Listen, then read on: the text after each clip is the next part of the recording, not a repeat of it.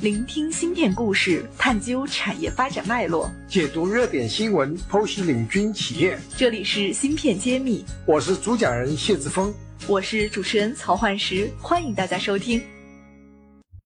欢迎大家收听《芯片揭秘》，我是主持人幻石。今天非常荣幸邀请到了我们在印刷电子行业内非常资深的崔教授来给我们听友们做一些科普。崔教授是印刷电子行业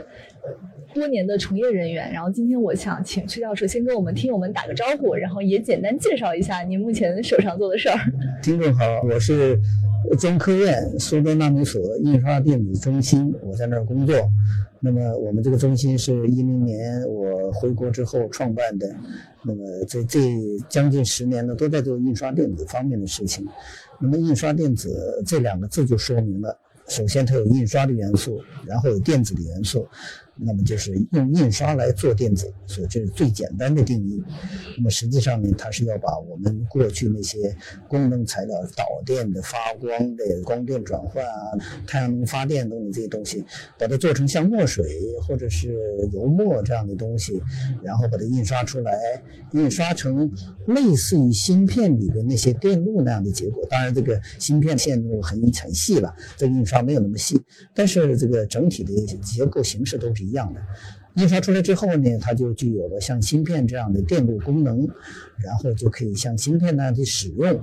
当然，印刷本身功能可能不会像芯片那么复杂，但是它的好处就是它可以印刷在任何材料上，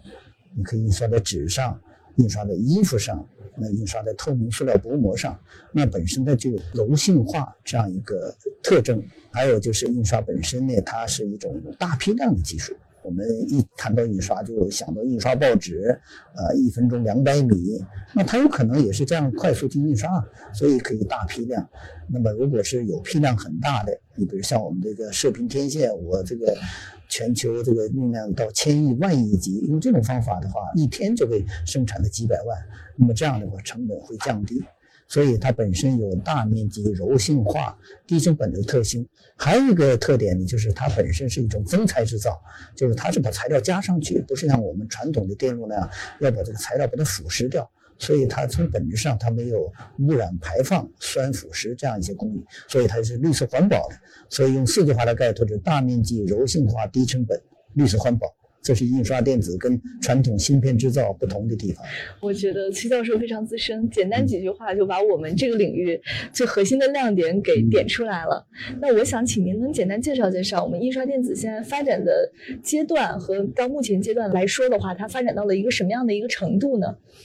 印刷电子实际上是一个很新的技术。我在一零年开始进入的领域的时候，国内基本上还没有这方面的技术在开发，那么国外也是刚刚开始。经过过去十年内，印刷电子本身也是在不断成熟的过程当中，包括材料的丰富，呃，设备本身的开发，那么更重要是找到相应的市场。所以过去呢，有些企业在做印刷电子方面走了一些弯路，比如说它印刷太阳能电池啊，呃，印刷一些晶体管啊，但是性能本身可能呃。并不是很好，成本又很高，没有体现出它这个，比如说柔性化啊或者低成本啊这些特性。就场景找的不是特别对。对对对，就是他要找一个合适的市场。那么经过这十年的摸索呢，有行业本身有起有伏啊，所以现在大家逐渐比较明确了。原来是追求，比如说印刷晶体管要呃完全取代芯片，现在看来这个路还很长。那么现在我们就采取一种方式，或者整个全球采取这种方式，我的芯片还是用我们原来这个半导体集成电路芯片。但是我用印刷的方法把它结合到柔性基底上去，这块您能给我们稍微科普的展开一下吗？因为听起来好像很有意思。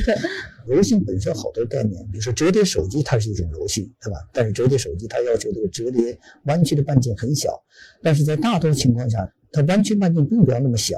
所以它有一定的弯曲度可以了。我们做这种两者结合式的，我这个集成电路芯片一定不能太大，要很小。但是整个电路的构成是通过印刷的方法做在柔性基底上，所以在一个柔性电路上，它有星星点点这样集成电路。那么集成电路本身的功能很强大的，但是整体呢，它是柔性的，因为这个印刷本身可以做在柔性基底上，在弯曲的时候，在不很不是很小的弯曲半径下，芯片也不会受到影响。那么整体是弯曲的，可以用这个柔性的，但是呢，功能又是强大的。而且马上就可以约到市场用，而且成本并不太高，因为芯片本身的成本很低，所以这样一来呢，就真正体现了柔性化、低成本这个特性，也体现了一个真材制造的一些特征。比如现在我们最近开始在探索用印刷的方法做射频天线，那我的天线本身用印刷去做，我，芯片还是用传统的集成电路芯片，那么芯片是非常小的，是那个射频标线的芯片比小米粒还要小。所以你贴在纸上，贴在这个这个其他的柔性基底上，并不影响整个标签的柔性化。获取音频版文字内容，请关注公众号“解字会”，联系主播可添加文下客服微信号。我能问一个比较小白的问题吗？因为我们在探讨传统的芯片的制造过程中，都会讲它的尺寸和制程越来越小，比如说从十四纳米到七纳米，甚至三五纳米还在开始研发中。那在印刷电子的领域，它也会有这种制程的影响吗？它是按照制程这种方式来去做技术的路径的前沿的开拓的吗？印刷也希望能够这个线做的越来越细。那么现在有一些新技术，呃，比如说传统的丝网印刷，我们只能做到大概是八十微米啊，最小也不过五十微米啊。那么传统的喷墨打印，就是我们办公室用喷墨打印的，最小也可能只能做到二十个微米。那么现在有些新型的喷墨打印，像我们实验室目前有的这个电流体喷印、气流喷印，那么它可以做到五微米到一个微米这个范围，线做的很细了。我们在一一年的时候开发一项新的技术，就把传统的集成电路加工的某些工艺，我们叫纳米压印的工艺，跟我们这个电子浆料结合起来。我先用压印的方法做一个沟槽，然后把我们这个导电浆料填到沟槽里面去。线宽本身就用压印这个工艺就定义了，它最小可以做到几两三个微米。然后呢，我用电子浆料填进去，那么就制成了这种很细的线，我们叫埋入式金属导线。用这种方法，我们做成了金属网栓，然后做成了透明导电膜。在一四年已经成功用在这个触摸屏里面去了，取代传统的 ITO 了。我听说好像你也是这个领域在国内的领非常领先的领。我们这个技术开发在短短时间内就实现了批量化，而且进入市场，这个我们很值得骄傲。这样一项技术，那么它这个实际上就用了新的思路来把这个导电浆料、电子导电油墨可以印得非常细。呃，印到传统印刷方法没法做到这样的细，所以这也是一种变革。但是它如果让集成电路到几纳米是永远是达不到，因为印刷本身它是局限的这个道。所以更多考虑的是怎么样根据它现在的特点，更多的在大面积柔性化上做一些文章。你比如说好多应用它并不一定要非常小，对的。比如说做在柔性可穿戴这个东西，它贴在皮肤上，你比如说创可贴这个东西，它本身面积并不是很小。但你可以把这些电子功能记在创可贴上，那么它本身就利用了印刷的特点，呃，但是又不去跟集成电路去拼，对吧？因为他们两个不是谁要取代谁的问题，而是互相互补的、互补的。所以，比如刚才我讲的混合印刷电子，实际上就是用利用了印刷和芯片这两种它的优势，两者结合起来，做成这样的柔性印刷电子系统。那么我想问一下，成本怎么样？说的先有鸡先有蛋的问题，对吧？那么印刷本身它成本的一个最大的先决条件就是一定要大批量，就是你要量很大，它成本才降低。那么过去我们讲印刷电子低成本的，但实际上低成本降不下来，就是因为还没有找到这样一个市场，能够上百万、上千万的需求去印它。我们知道报纸、杂志这都是千万以上的这个量级企业，这样才能成本下来。你如果这是小批量的话，这个成本的优势是体现不出来的。对，也就是我们要找一个场景，它能非常大面积的使用我们这种新型的技术，然后能取得更好的一个效果。对对。啊，其实我这里挺呼吁我们看到今天这个视频或者听到我们的音频的听友们，多去开拓开拓脑筋，在什么生活场景里来应用。那我们触摸屏那个印刷触摸屏这个成本就降下来了。哦。原来的方法只好比它低百分之五十啊。这个现在已经哪在哪些方向应用了呢？就是在触摸屏里面。嗯。我们是跟那个南昌无飞光科技有限公司合作，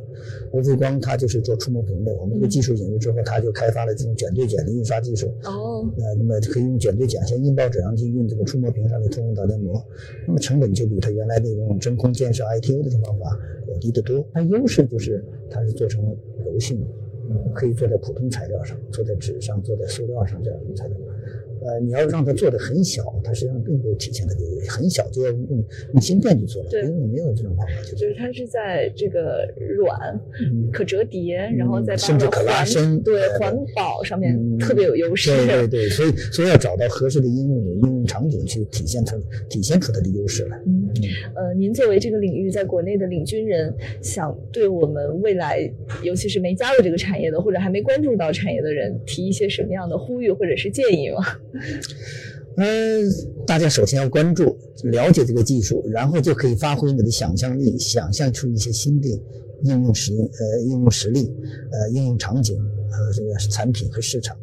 这样的话，因为印刷电子本身的门槛并不高啊，这个实际上它不像金融电的芯片，现在全球就那么几家能做，因为投资都是百亿、千亿，对对吧？啊，做印刷电子的话，投资几百万就可以做起来了。门槛不是。对对对，所以甚至上海的秘方公司还搞出那种喷墨打印机，可以在课堂上或者在自己家里就打印一些简单的印刷电子产品。嗯所以实际上就想到它的大面积、柔性化，呃，还有这些特点，怎么样去开发一些新的应用，真正体现出它的特点来，这样是一个最重要的。因为印刷电子要跟传统产品争夺市场，它必须体现出的优势才行。嗯也欢迎我们更多的人加入这个领域，大家一起来想办法。对，我们有一个出版了专门的著作，和我在一些杂志上，科技导报啊、科技纵览上有一些文章，包括我们最近央视制作的《走进科学》节目，可能大家通过这个有一些基本的了解吧。好的，谢谢谢谢崔教授。感谢大家收听《芯片揭秘》，更多精彩内容请关注公众号“茄子会”。我是谢志峰，我在芯片揭秘等着你。